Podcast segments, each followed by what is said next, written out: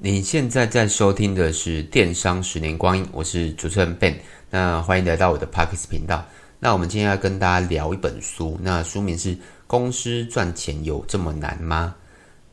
然后它的作者是一个，诶，它是一本翻译书啦，然后它是二零一二年就出版了，然后在二零二零年然后再版。那可见这本书应该是蛮热销的。然后它封面有写了，它就是写说，呃，亚马逊什么五颗好评之类的。然后我也是看着这样，然后觉得哎，应该不错，就买了。然后作者他是他有丰富的创业经验，他上面是写说他呃成哎丰富的创作经验，然后成功的卖掉了四间公司这样子。那我稍微介绍一下我自己啦。那我们本身是电商嘛，然后我们贩售的商品是饰品配件啊、眼镜、手表。然后我们大概做十年。那如果想要更了解我，可以去听我之前 Podcast 的频道这样子。那我这边稍微给大家一个折扣嘛，如果对饰品配件有兴趣的话，那可以输入 B E N 二四六 B E N 二四六，那你就可以到我们的官网，然后就可以打一个折这样子。那我直接进入重点。那基本上我在介绍书籍的时候啊，就是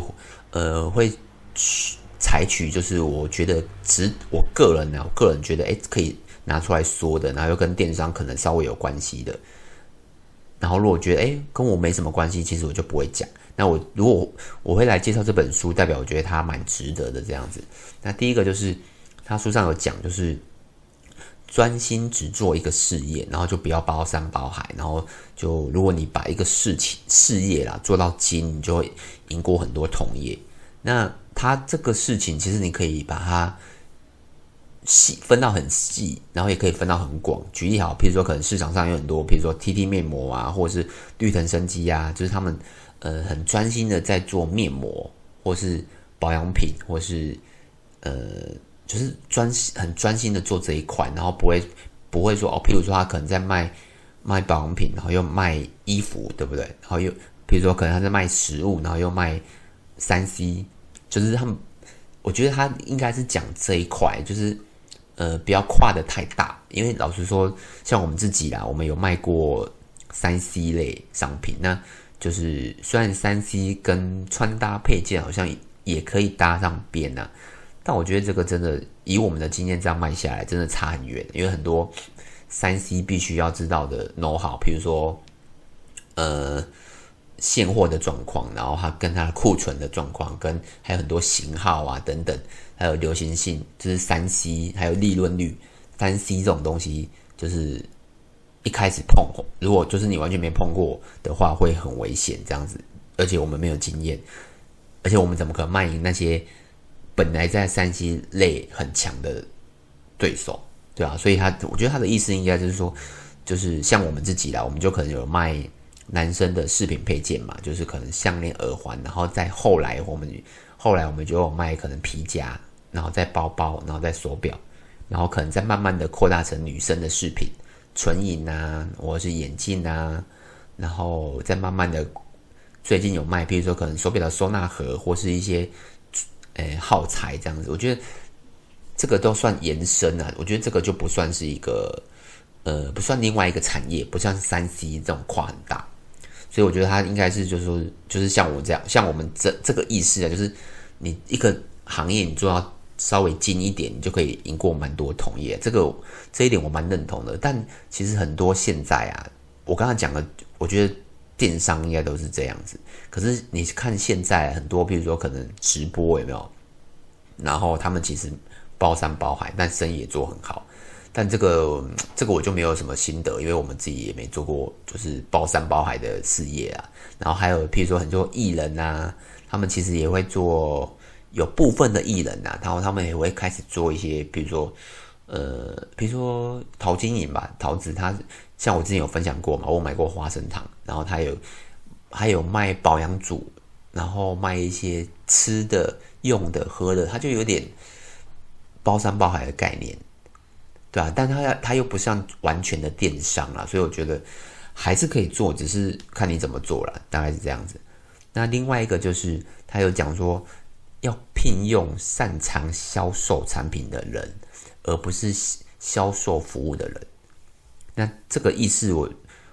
我觉得应该是说，呃，如果你产品打造好了，比如说你可能做出一批产品，或是不管你是现货还是自己的订单、order 单这样子，那你个商品出来就是一个成品嘛。那你要去请的人，或是销售的人，或是平台，你要去找找到比较容易帮你销售出产品，而不是说这个产品销。呃，要卖的时候必须要克制化。譬如说，可能客人会觉得，哎，这个举我们的例子啊，像很多客人有时候会说，哎，这个链子可不可以帮他加长？或是很多，譬如说，可能手链可不可以帮他改短？或是手表可不可以改短？或是什么一些小要求之类的，像这类的，其实，呃，如果在你的时间或利润允许的下，我是觉得可以做。可是如果当量啊大到一个大到一个时间的时候，其实就不会就会损损失它的那个，就是你的劳力会大于你的利润啊。有时候会，像我们也会帮客人做这些，但就是仅次于 VIP 的客人。譬如说，可能他希望我们帮我们帮他做一些服务，那我们会根据他的购买记录，比如说可能他已经在我们店里。一年买了两三次，那基本上像这种我们就会帮他服务。可是如果你是第一次客户，我们就倾向不帮忙。为什么？因为我们的人员还是有限嘛，因为是小公司。然后即使的，像有些，那他其实也没有说不能做客制化服务。那他的意思也是说，譬如说你要做客制化服务也可以。譬如说像我们之前一直想要买客制机，但目前还没有买，因为我们还没有想到什么 SOP。像刻字化啊，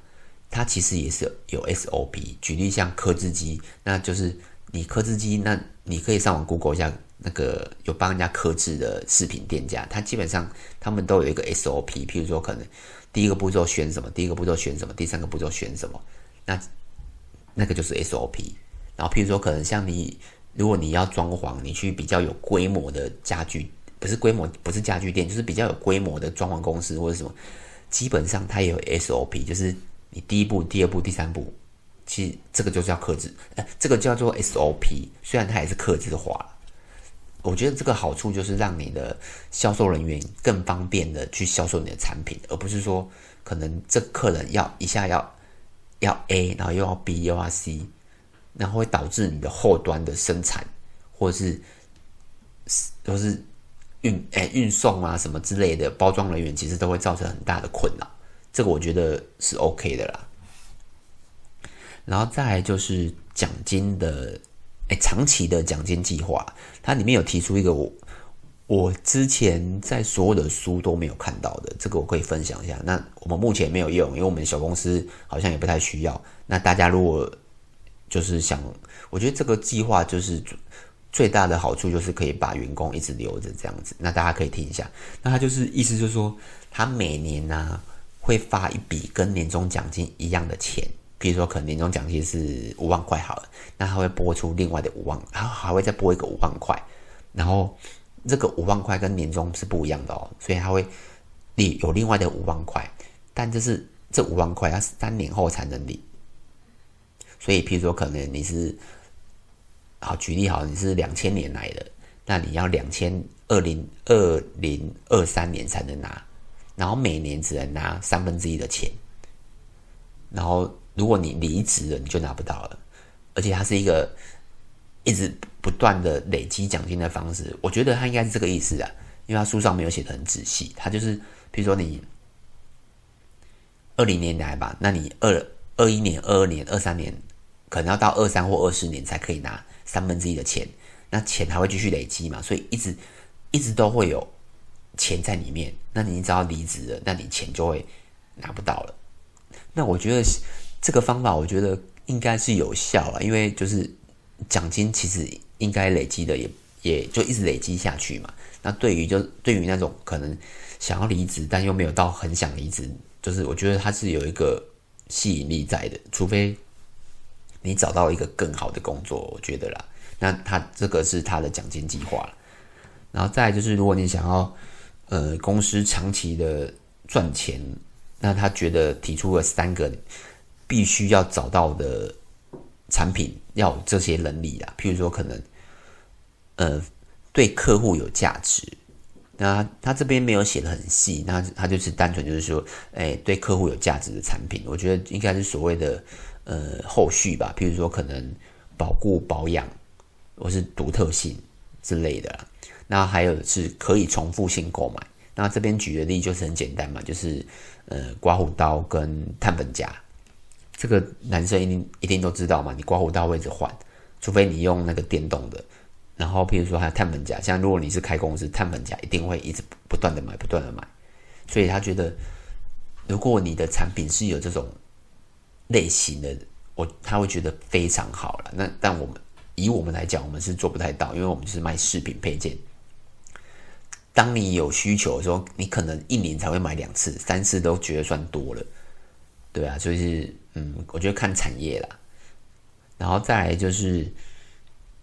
要勇敢的拒绝客户或是交易啦。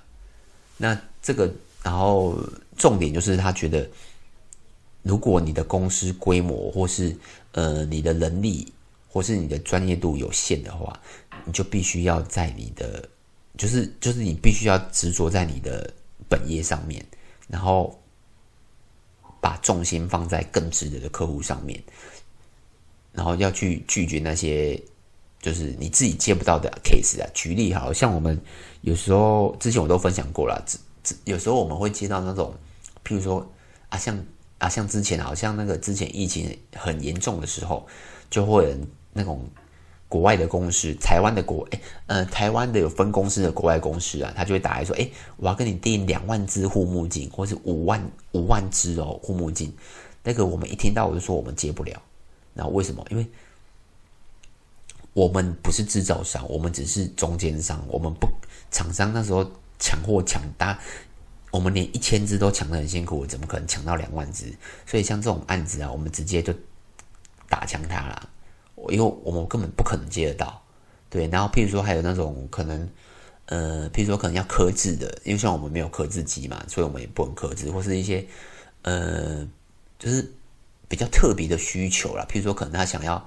呃，十四天的交期，然后视频要什么什么之类的。那像这种东西，我们一听知道，我们没有这个能力去做这些事情，我们就会直接打强调。那为什么呢？因为我们之前曾经呢、我们也很努力的去接这种 case，但最后都接不到。我觉得原因是因为，比如说价格嘛，或者是品质等等，我觉得都有可能。而且是我们经验不够，而且我觉得最大的重点呢、因为我们真的不是制造商，我们是中间商。我们很多东西，比如说材质、尺寸、价格，我们都必须要再丢给上游，然后再发包，然后才跟客户报价。这个其实已经拖了很多时间，而且利润也损失了。而且我们没有办法到太专业，所以基本上我们后期的我们就会很快速的就知道，哎，这个如果是大量订单，我们接不接得起来？那接不起来，我们基本上我们也一点都不觉得可惜，我们就直接拒绝客人。然后我觉得这种做法目前都还蛮顺的了。然后还有他说建议啦，不要只依靠一两家大客户，譬如说就是如果呃不要让你的营收，就是某客户的营收可能大于什么十五趴、二十趴，为什么？因为只要某一家客户他只要抽单，那你的营业会掉二十趴。他这个意思，我觉得非懂是懂。我个人觉得啦，为什么？因为举我们的例子好了，像我们有官网、乐天、虾皮、商城，呃，购物中心很多嘛。可是像举例官网，我们就占了百分之五十以上的业绩了。那你说这样跟他讲那个是不是有抵触？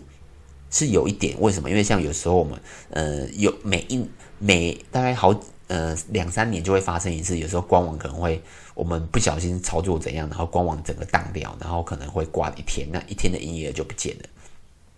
是有时候会发生啊，但我觉得跟他的讲的可能不太一样，因为他可能是讲客户了，那我讲的是平台，所以我觉得应该还，我觉得我我们这样应该还算可以啊。因为像有些电商啦，他就我了解，他可能就只做两个平台，比如说官网跟购物中心，那他的营收一定。占比一定更夸张，所以我觉得平台应该是还可以。那他讲的，譬如说客户这一块啊，我们目前是没有发生，我们没有，因为我们是 to C 嘛，就是我们我们不是 to B，我们是 to C。我觉得他可能比较在讲 to to B 这一块。然后 to B 这一块的话，就是很，我觉得他讲的非常有道理。就是如果你某一个公司占你二十趴、三十趴，那只要客户被抢走，那我相信你公司瞬间的营业额是掉二十趴。那但但对于我们做电商 to C 的客户来讲，不可能，我们我们不可能会有客户占我们营收二十趴，对不对？因为我们就是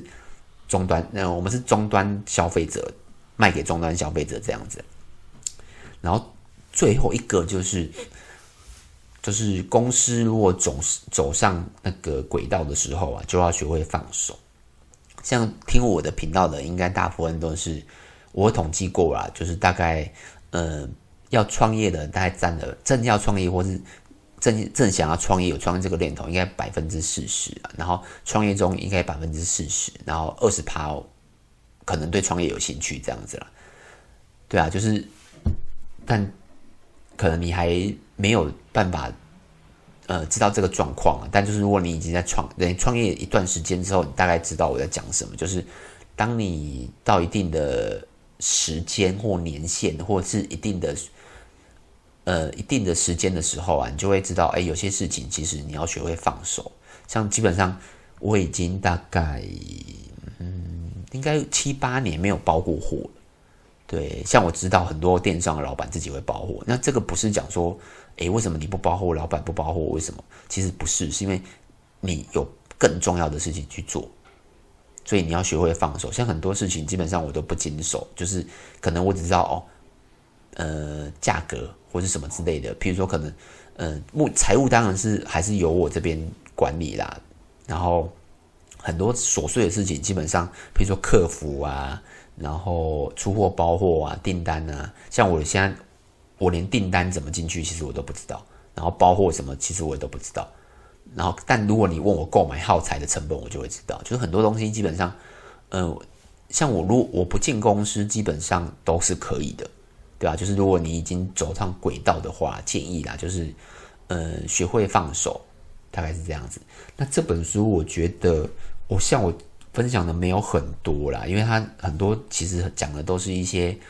呃经验谈。但如果你已经在创业的朋友，我觉得可以看看这本书，然后我觉得蛮值得的。然后，然后这本书它的它一开始的宗旨啊，就是呃，就是因为他这个作者啊已经卖掉四家公司，所以他其实一开始的宗旨就是